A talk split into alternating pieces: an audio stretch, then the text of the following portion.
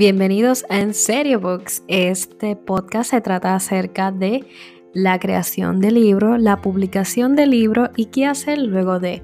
Así que si estás interesado en saber más, acompáñame en este episodio.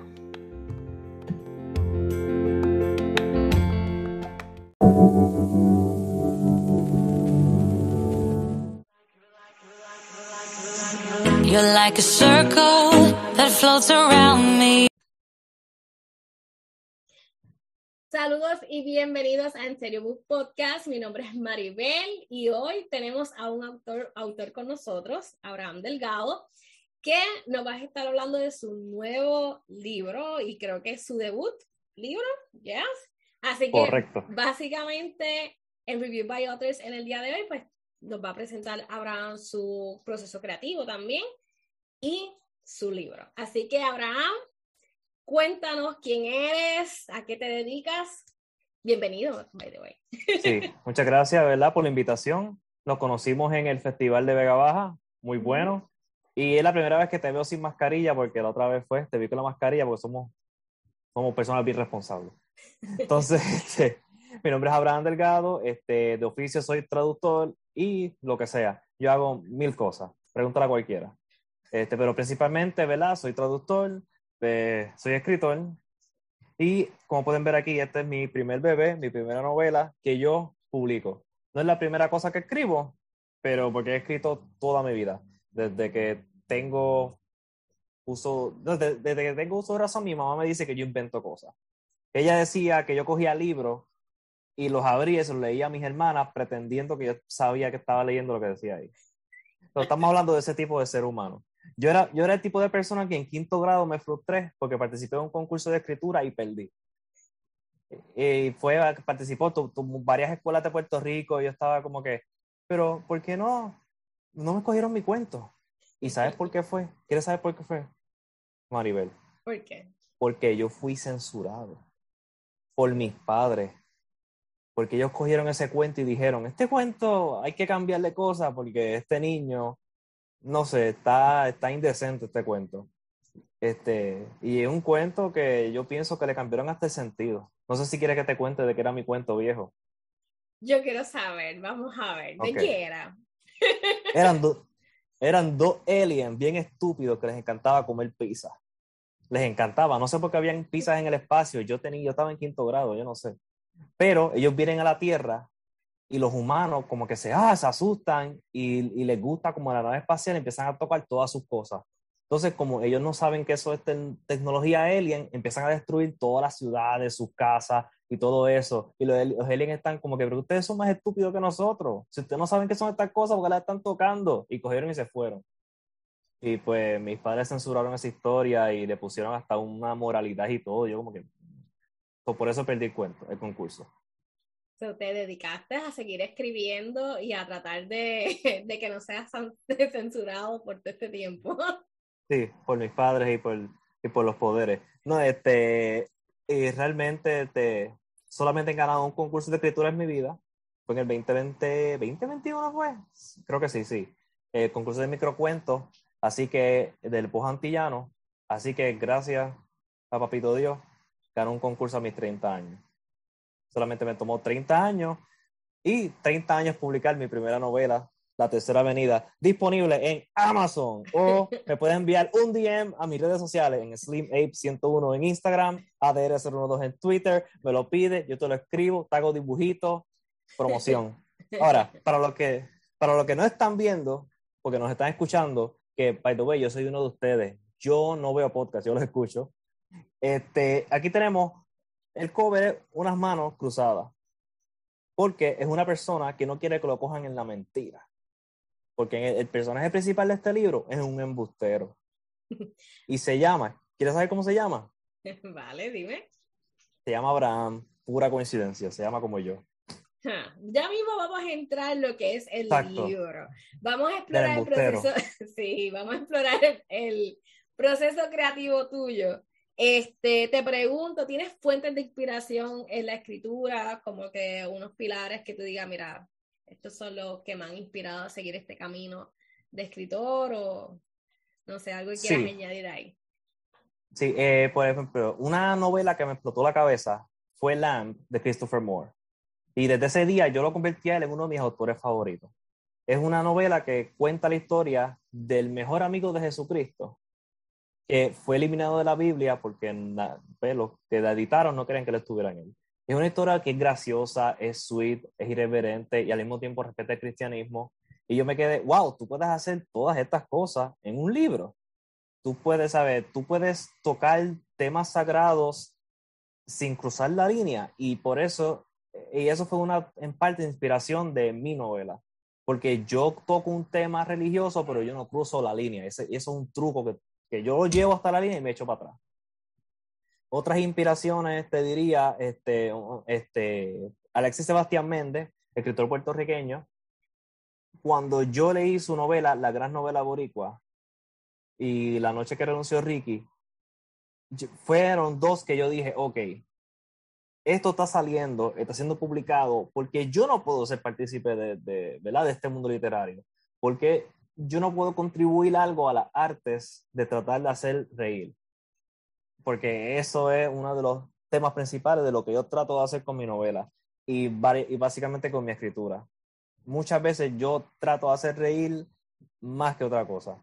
Yo trato de ser sweet también, yo trato de, dar, de ponerte a pensar, eh, pero yo, cuando, yo quiero que cuando tú recojas algo mío que yo haya escrito, tú la pases bien que tú lo sea porque hice una obra, por ejemplo, yo tuve una obra de teatro el mes pasado en Teatro en 15, o sea una novela, o sea un cuento, un ensayo, yo creo que la pasen bien.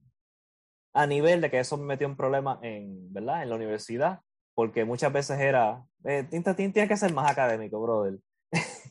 y yo como que, yo lo sé, yo lo sé, pero eso no es tan fun como esto que te estoy mostrando. Y siempre ha sido un choque. Pero sí, las inspiraciones, este, también me dejo llevar por el sentido del humor. Este, yo sé que esto ya no es pase, es bastante pase. South Park, yo no sé si lo conoces, una pequeña caricatura. Me gusta que ellos mezclan este sentido del humor como caf, cafre con un humor inteligente y me gusta que tratan de hacer esta mezcla. Y el hecho de que no hay límites en esa área tampoco. Y que siempre, y que, que en realidad en la comedia no hay límites, simplemente debes respetar a las personas. Eso es algo tan sencillo. Pero no, voy, no me voy a ir en un rant de los idiotas que se creen que el cancel culture existe o cosas así. Whatever. Vamos a hablar de eso. Estamos hablando de proceso, proceso creativo.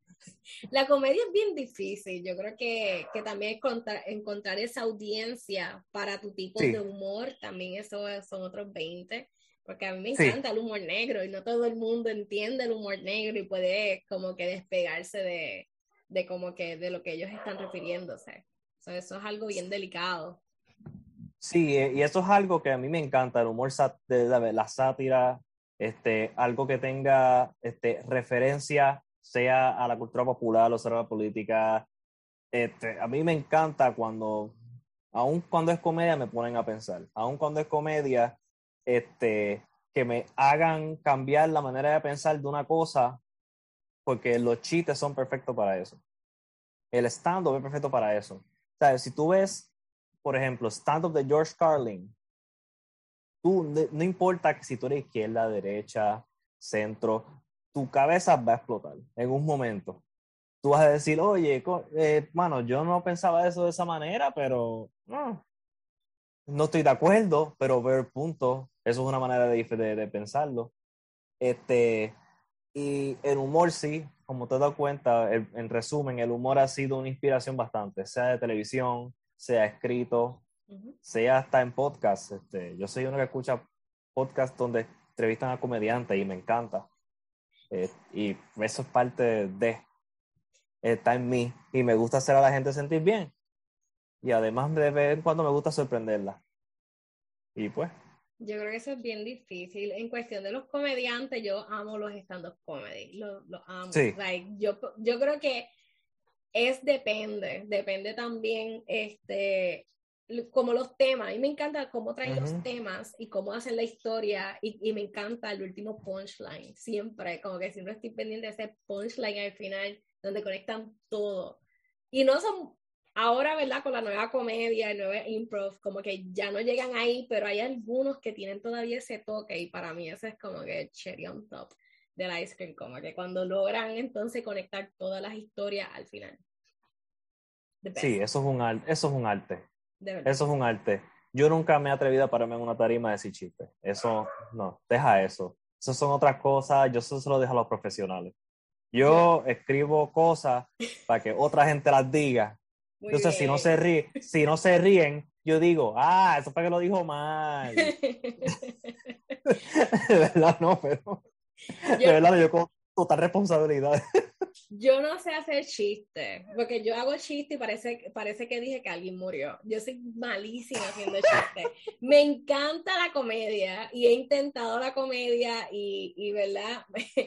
Punto y aparte, mi última obra de teatro es una, un, un, tipo de comedia oscura. So, bueno, ish.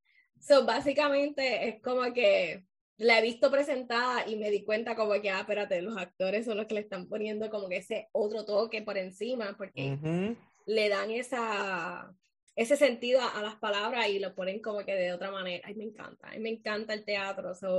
Sí. Me gusta la comedia, pero realmente entiendo que el artista es el que le da ese, ese sazón extra a los personajes de uno, así que de verdad que sí. No, te entiendo, porque no sé si tú conoces el concepto de teatro en 15 que tienen en Viejo San Juan. No, no lo conozco. Estos son, ellos presentan seis obras de teatro y cada una dura 15 minutos. Okay. Este, pues, la mía fue, hizo corre todo el mes. So, que de jueves a domingo, cuatro veces la noche, vas a ver una obra de 15 minutos, pues los actores hacen la misma obra cuatro veces la noche. Ahora, divide esto por cuatro semanas. Esas fueron las veces que yo vi mi obra presentada con estas tres grandes actrices. Este, eh, que verdad, este, y fue como que mind blowing ver la evolución de esta pieza. Ver cuando empezó los ensayos y cómo terminó la última semana. Y ver cómo hasta el escenario cogía, hasta el mismo escenario cogía como un tipo de, de actitud, de, de, temperamento, porque se estaba todo aclimatizando a esta obra que se estaba presentando al cuarto, el sucio, porque había mucho polvo en esta obra. Había mucho, mucho polvo. Porque es que esté inspirado en la película de Avengers. Y es, este, tú sabes, tú viste, tú has visto, este, visto esas películas de Marvel. Ok, fan. soy fan, de Marvel. Ok. Pero o sea, soy DC, pero ya me fui para pa Marvel técnicamente. Ah, Pepe, tú, te, te, voy a explicar de qué era mi obra y tú vas a entender completamente y esto no va a ser chino para ti. Tú sabes la, la guerra de Nueva York. Ajá. Pues mi obra es en el medio de la guerra de Nueva York, cuando están los Avengers peleando con los aliens y Loki. Ajá. Pues son, son dos puertorriqueñas que están viviendo en el medio de esta crisis y son una pareja, ellas vuelven a su apartamento y están diciendo, ¿por qué estamos viviendo en Nueva York? ¿Por qué estamos viviendo en medio de un ataque alien? ¿Por qué no volvemos a Puerto Rico? y el otro está diciéndole, no podemos volver porque no hay trabajo y no hay cosa. Entonces, es esta discusión sobre el puertorriqueño que se va y el que quiere volver y el que se quiere quedar allá. Así que yo básicamente usé la usé la guerra de los Avengers para hablar de la diáspora y de cuando se van y la dificultad es esta de que porque a veces uno se siente obligado a irse, como que mira, no consigo trabajo, por eso me fui, no es porque yo quería, entonces van a otros lugares que aunque tienen ataque en alien, es como que, bueno, si vuelvo allá, está María. Entonces, ¿a quién cojo? Este, la ciudad, Iron Man explotando la ciudad o tengo acá María. Entonces, pues, ¿qué es esa temática? Interesante, interesante. Sí, sí, sí. Sí, pero de eso no es la tercera avenida. La tercera avenida es otra cosa. Sí, eso te iba a preguntarle. ¿Qué es el libro? Preséntanos el libro. ¿De qué, de qué trata? Y, me gustaría que hicieras el ejercicio que hiciste cuando te conocí en la, en la feria, que leíste la, la primera oración de la, de la novela, lo haces al final. No lo Por eso, lo sé, lo sé. Mira, algo que yo hice con esta novela es que si tú lees la primera página, y algo de, lo que estoy muy orgulloso, yo creo que yo debo hacer en los próximos libros que yo publique, es que tú lees esa primera página y tú estás, ya tú sabes si tú quieres meterte en esta aventura o no. Porque no hay break. Te, te van a presentar el personaje principal, te presenta qué está pasando y ahí que tú dices, te presenta parte del sentido del humor y tú dices, yo de verdad quiero montarme en esta ride. Y ahí es que, este, y yo lo recomiendo porque yo genuinamente, yo no lo digo porque yo parí esto, yo genuinamente pienso que es un buen producto. Yo pienso que tú la puedes pasar bien. Este, y, si, y si no te gusta, eh, haz, que, haz que tu enemigo me compre muchas copias. Porque qué mejor, qué mejor manera de tener revancha contra tu enemigo que haciendo que él pierda su dinero conmigo. Piénsalo de esa manera, solamente digo. ¿De qué trata tu libro? ¿De qué trata tu libro para los que nos están escuchando y nos están viendo? Ok, para que nos están viendo y escuchando, la tercera avenida es sencillo. ocurre el rapto, que es cuando Jesucristo viene y se lleva a toda a, los, a la buena gente, a los cristianos. Pues, ¿qué pasa? Uno de los que se queda es Abraham. Y él, pues, empieza a tratar de vivir su vida normal en un Puerto Rico donde, eh, vamos, el mundo, el fin del mundo ya está al lado, ya estoy al lado. Pues, ¿qué pasa? Pues para él calmar a una persona en el mall, él empieza a decirle, tranquila, Jesús vuelve otra vez, viene la tercera venida. Lo que pasa es que esa no la dijo porque quiere que sea sorpresa para que la gente, pues, este, para ver quién de verdad es cristiano.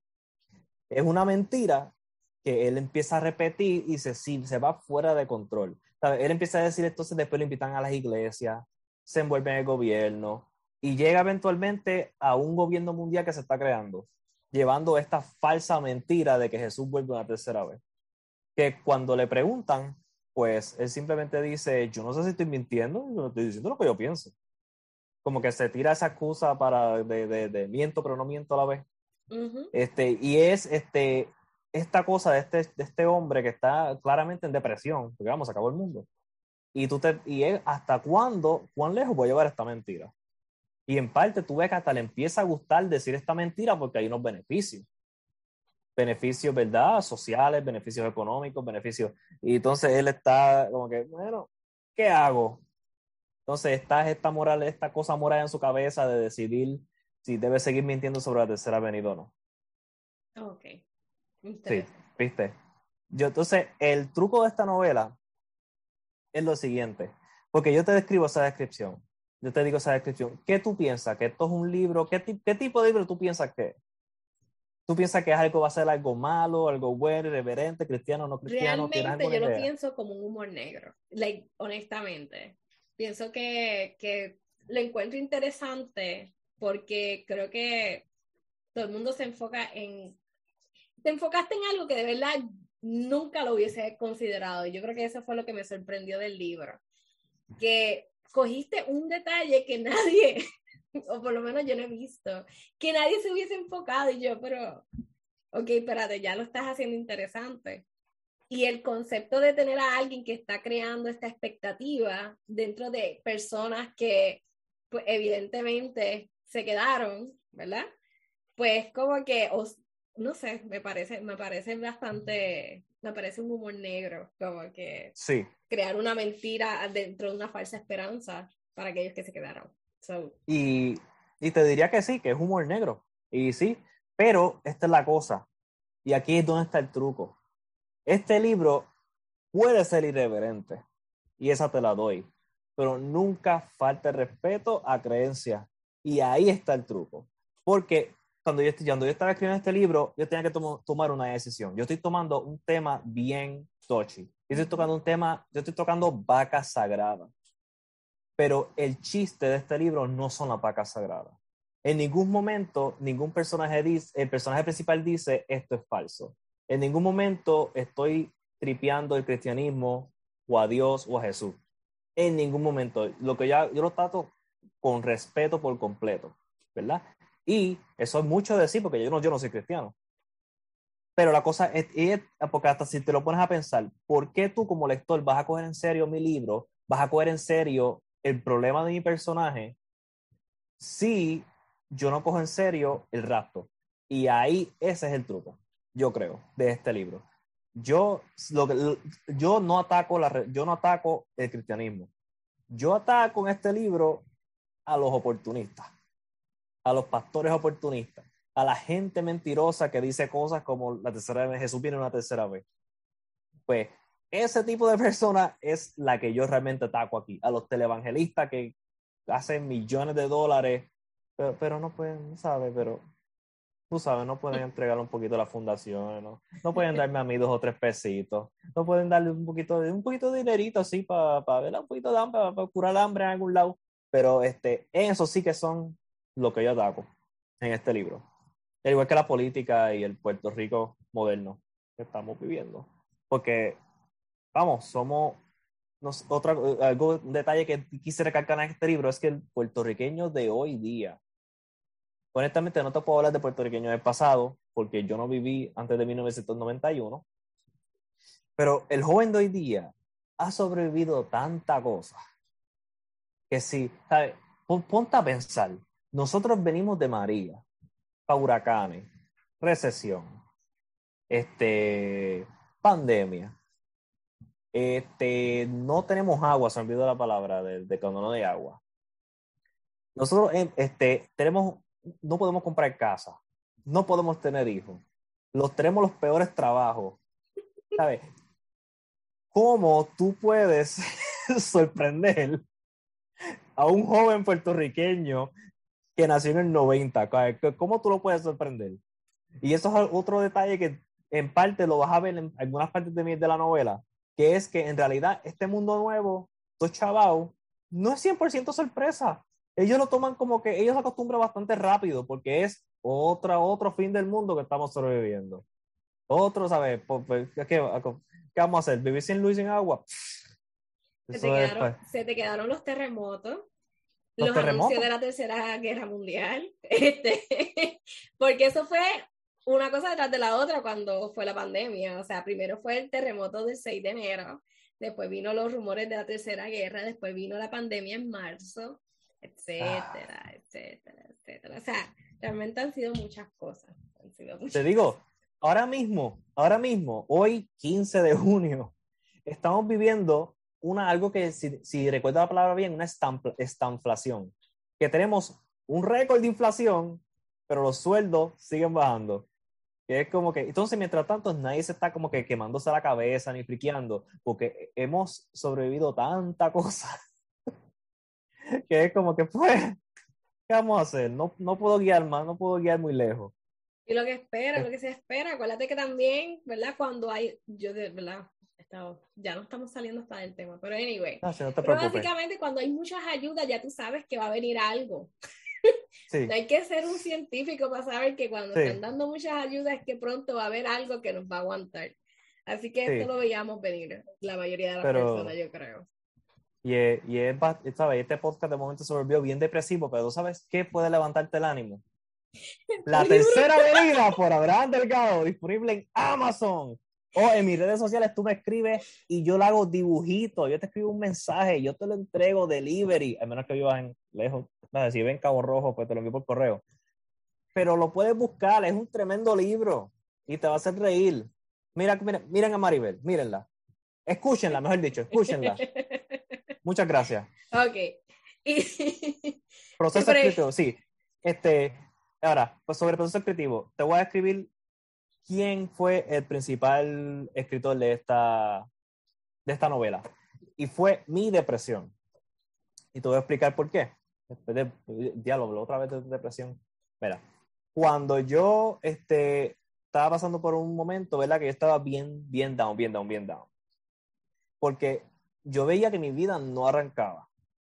No arrancaba y yo como que no sé, ¿sabes? No importa, yo podía tener mil experiencias, yo podía hacer mil cosas, pero siempre como que volvía a lo mismo. No sé si tú has sentido eso alguna vez. ¿Sabes? Yo, eso pasa. Como que, ah, mira, tuve esta super experiencia en otro lado, ah, pero volví a lo mismo. y como que todo lo que yo hacía, no importa cuán cool fuera, que yo volví a lo mismo. Y entonces yo estaba viendo la película fui al cine a ver This is the End, no sé si recuerda, de la película de Seth Rogen, que es ah, sobre el fin del mundo. Sí, sí, la vi, la vi. Pues esa película, los personajes son los actores haciendo de ellos mismos, una versión exagerada. sí. Y ahí fue, me prendió el bombillo. Y yo dije, ¿y si llega una versión exagerada mía de fin del mundo? y uso a gente que yo conozco alrededor mío. Ay, señor. Así que el personaje principal de esta novela se llama Abraham, de la Tercera Avenida, disponible en Amazon y en mis redes sociales. Es este, una versión exagerada mía. Una versión que no se me deja aclarar, no soy yo. Si comparte cosas conmigo, pero no soy yo, porque yo no creo que que lea esto piense que yo soy capaz de estafar una iglesia. No. Eh, muchas veces el proceso de escritura era... Esto se puede usar en tu contra. Yo quiero que tú lo sepas. Yo sé, yo sé, pero yo sé que eventualmente cuando yo corra para gobernador esto me, va a chaval. Lo sé, lo sé. Pero pues después van a leer la novela y van, van a decir, ¿por qué vamos a votar por este? Pero nada, lo importante es que afuera de perder mis expectativas de ser un líder en este país, es que este, cuando yo estaba escribiendo yo decía, ok, ¿qué yo no haría en esta situación? Yo, en realidad, ok, pues vamos a hacer lo opuesto. Y yo me cogí y escribía lo opuesto. Rayos. Y así es como yo resolvía muchos de los tranques. Y también hacía, hice lo mismo con personajes que están alrededor, que son algunos inspirados en personas reales y otros no. Este, no voy a decir cuáles sí y cuáles no, porque eso sí que no quiero meter en Mejor no lo diga, exacto. Es más fácil no omitir eso. Ah, hay un personaje en específico que solamente sale en una parte de la novela, que la editora me dijo, eh, cambia el nombre. Confía en mí, cambia el nombre, porque a esa persona le encanta editar. Digo, eh, editar no, este, porque a esa persona le, encanta este. Ay, Dios mío, cuando te llevan a corte. A demandar. le encanta demandar y tú no, tú quitas eso. Y yo, por supuesto. Así que le cambié el nombre. Este, y el personaje en mi novela se llama Soraya, Soraya Rolón y no voy a decir a quién está inspirado. La cosa es que de la, no sé por qué tú te ríes, no sé de quién. Estoy hablando de, Soraya, yo no estoy hablando de más nadie. Nada. Eso sí, hay personas reales en este, en este libro. Y, y alguna que le tuve que cambiar el nombre por razones de demanda. Hasta ahora que ya se van a enterar que lo hice, porque está en audio. Y no me demandes, Soraya. Y visual. Sí. Pero este nada. Pero sí, ese proceso de escritura fue ese. Entonces, el libro se engavetó. Entonces, cuando yo leí el libro, como entonces pasaron como tres años, y yo leí, pues, el libro de Alexis Sebastián Méndez, la gran novela boricua se llama. Y yo dije, ok, yo puedo contribuir a este mundo, como yo dije. Ahí lo saqué y yo conocí una editora que se llama Mariana González de las Marías Estudio, Editorial. Este, esto es un anuncio no pagado, déjame aclarar, pues yo la contacté, se lo envié ella me dijo, me dijo, ok, tienes algo, pero necesito que tenga un lector cero. Y yo busqué a una amiga mía y se lo envié. El lector cero es la primera persona que lee el libro antes de enviarle a un editor. Para los que, ¿verdad? Los que no conocen. Y yo se lo envié a una amiga mía. Ella me dice, ok, necesito que haga tales cambios, pero creo que va a estar bien. Y nunca vete un año más. Entonces, yo, entonces yo siempre tenía comunicación con Mariana, pero en las redes sociales y eso, y un día yo fui invitado a un taller de edición que ella estaba haciendo, porque me, me lo gané. Y yo fui para allá, entonces yo llevé el primer capítulo de mi novela, porque yo dije, yo quiero ver si esto funciona. Y la persona, entonces nos pusieron en grupo y la me pusieron con un muchacho, el muchacho lo leyó y le gustó, yo leí el de él y me gustó. Y Mariana públicamente dice frente a todo el mundo, él, tiene esta novela, yo sé que él trajo porque él me lo enseñó hace un año y yo estoy esperando que él saque eso, así que por favor, entrégamelo pronto. Así que yo, entonces, yo se lo envié a ella, ella me envió la cotización y todo, y esto fue lo que yo pensé. Y esto yo creo que es bien importante para cualquier escritor que quiera, persona que quiera publicar. Si, tú, si ya tú terminaste tu trabajo, se lo enviaste a un editor, y el editor está esperando que tú le pagues para empezar el proceso, yo creo que tú piensas lo siguiente, dentro de 30 años, si tú no publicaste esto, ¿te vas a arrepentir? Yo creo que es una manera de verlo, porque yo dije, ok, yo sé que yo, que yo tengo una mejor novela dentro de mí, pero esto es lo que yo tengo ahora. Y si yo no publico esto, yo creo que yo voy a estar arrepentido de aquí, ni siquiera 30 años. De aquí a 5 años yo voy a estar preguntándome en alguna esquina de algún apartamento, de algún país, a estar preguntándome por qué yo no aproveché y publiqué ese libro. Y ese fue lo que, y cuando yo dije que sí, ok, yo creo que yo debo hacer esto, ahí fue como que el empuje final y se lo envié a ella. ¿Verdad? Este, y el grupo de las Marías Estudio Editorial me hicieron todo, todo, todo, todo, todo. ¿Verdad? Ella, además de, de, ¿verdad? de la edición, ellas me maquetearon esto para que parezca un libro de verdad, porque si fuera por mí, ay Dios mío, esto fuera un PDF de Word. Ellos hicieron esta bella carátula, que, para los que nos están viendo, este, es una, como les dije, una mano cruzada amarilla con nubes, con el nombre de la tercera avenida, mi nombre aquí abajo, la descripción bella aquí atrás. Y este, me hicieron los trámites, ¿verdad? Para que apareciera en Amazon de manera física y en Kindle. Y yo lo quería en Kindle porque por lo menos, yo no sé tú, pero yo soy un lector de Kindle. Yo también. Sí, me encanta Kindle, tremenda máquina. No amo Jeff Bezos, pero ¿qué se puede hacer? Y la razón este de, de porque me gusta Kindle es porque se me está acabando el espacio. Y muchas veces uno quiere leer un libro y simplemente no tenerlo. Como que, ah, lo leí, cool. Y como en Puerto Rico no existen librerías que tú puedes ir y sacar un libro y devolverlo. Ay, o por lo menos pero bien pocas. Se conozco una en Manatí que tú puedes hacer eso. Así que sí, lo puedes sé. ir allá, puedes ir allá. Sí, el problema es que está apretado cuando tú estás trabajando la semana en San Juan, viajar a Manatí a devolver, un libro para llegar y que esté cerrado. Eso está malo, está mala la cosa. Sí, no, no hay librerías overnight aquí. Si una librería que cerrara a las 8 de la noche, yo, ah, mano, está bien, puedo salir de trabajar y entregar el libro, pero no, ¿sabes? Esos fees, esa, esa, esa, me van a cobrar mucho porque le voy a devolver muchos libros tarde.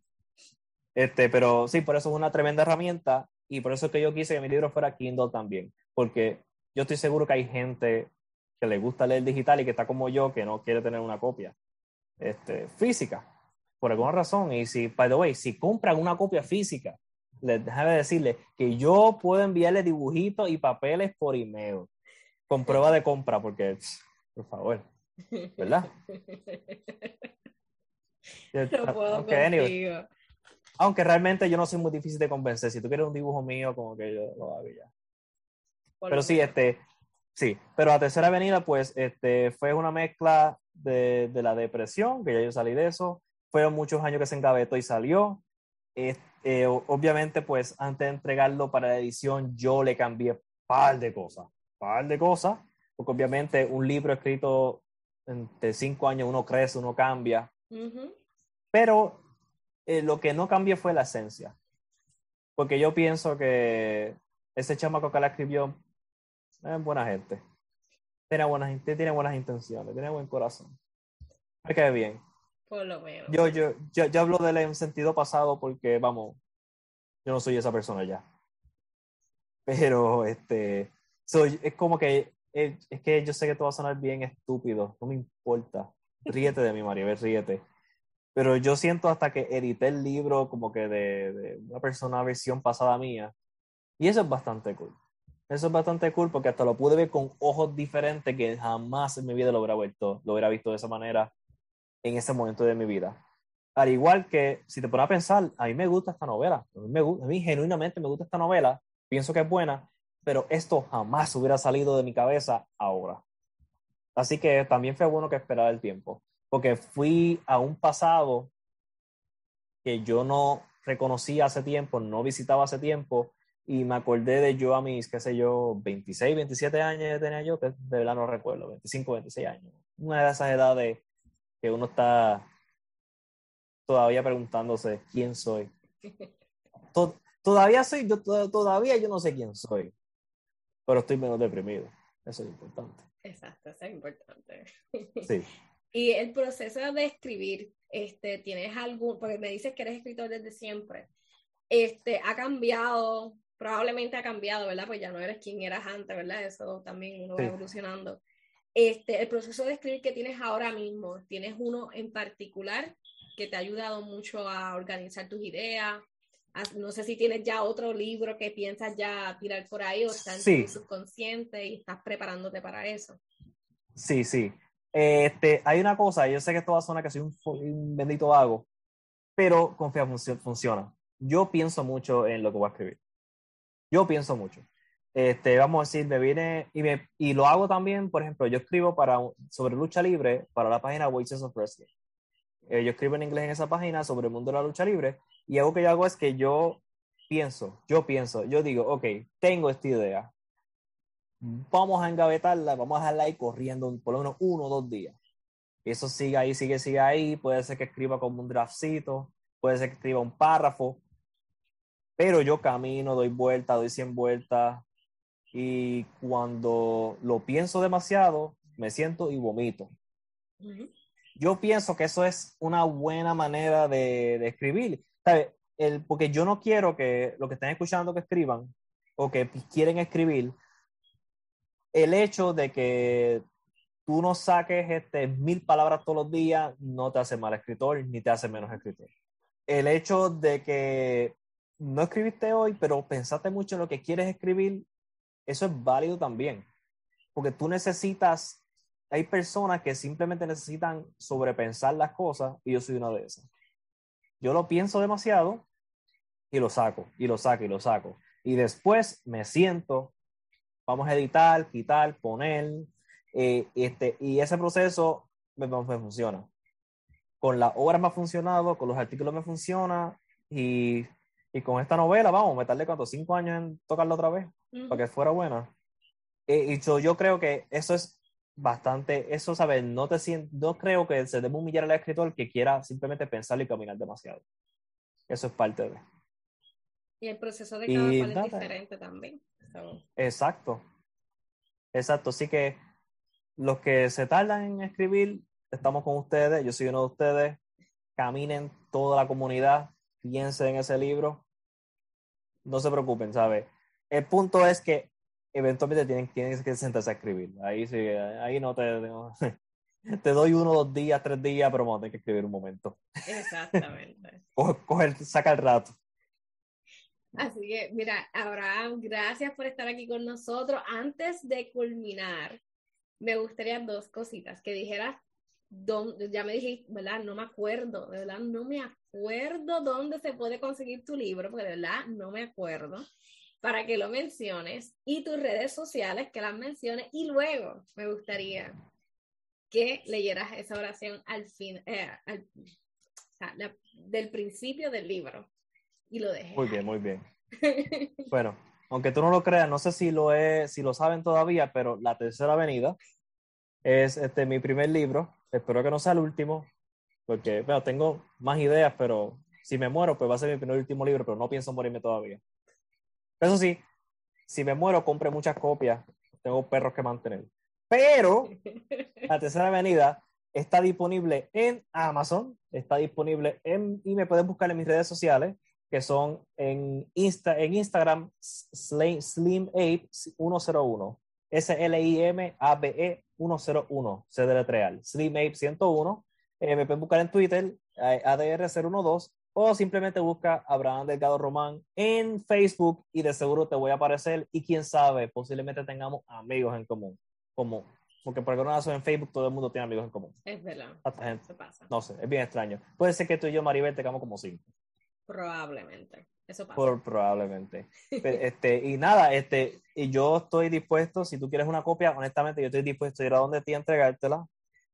Y si, si usted personas, tienes una librería y quieres, quieres una copia de este libro, yo estoy dispuesto a llevarte copias, yo tengo copias ahí atrás.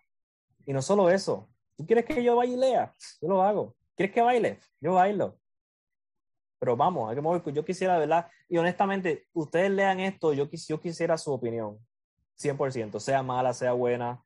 A mí no me importa. Yo he tenido todo tipo de reacción y, y es, ha sido bien interesante el proceso porque hay cosas que yo jamás me hubiera enfocado. Yo pensé que iba a tener ciertas críticas y enfoque y no han sido esas cosas, han sido otras.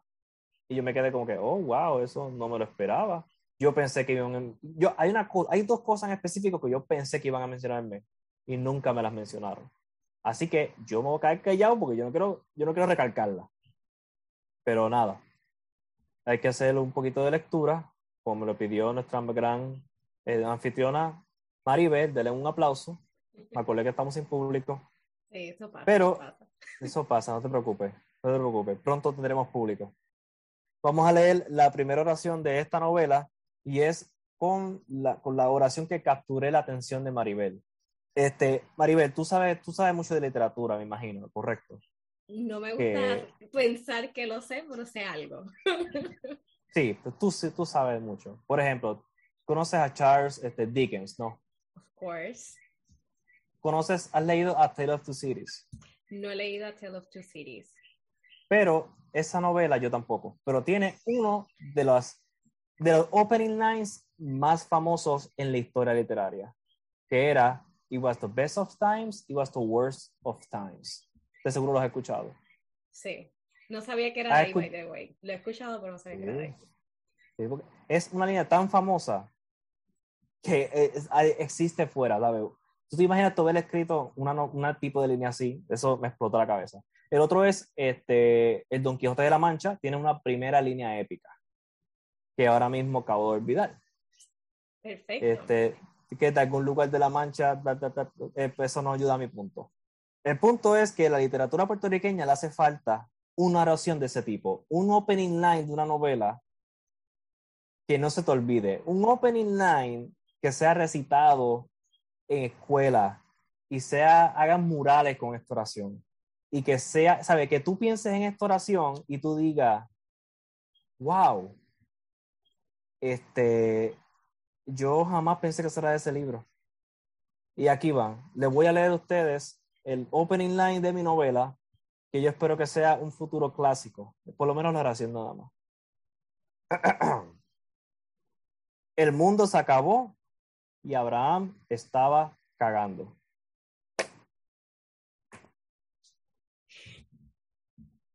Hasta aquí el episodio de hoy. Hasta aquí el episodio de hoy. Ya saben, Abraham, gracias por estar aquí con nosotros. en la descripción de este video y de este audio va a estar las redes sociales de Abraham, ¿verdad? Y dónde puedes contactarlo para que tengas tu copia con todos los dibujitos que él mencionó. Así que gracias por estar aquí, Abraham. A los que nos están escuchando, ya saben, todos los lunes a las 7 tenemos a un escritor con nosotros. Así que muchas gracias. Muchas gracias.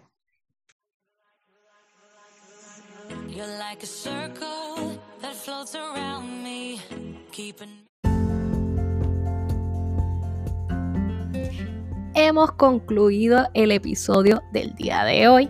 Te agradezco por escucharme.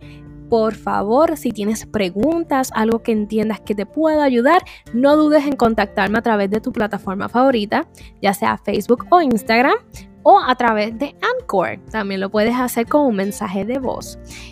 Así que nada, nos vemos en el próximo episodio.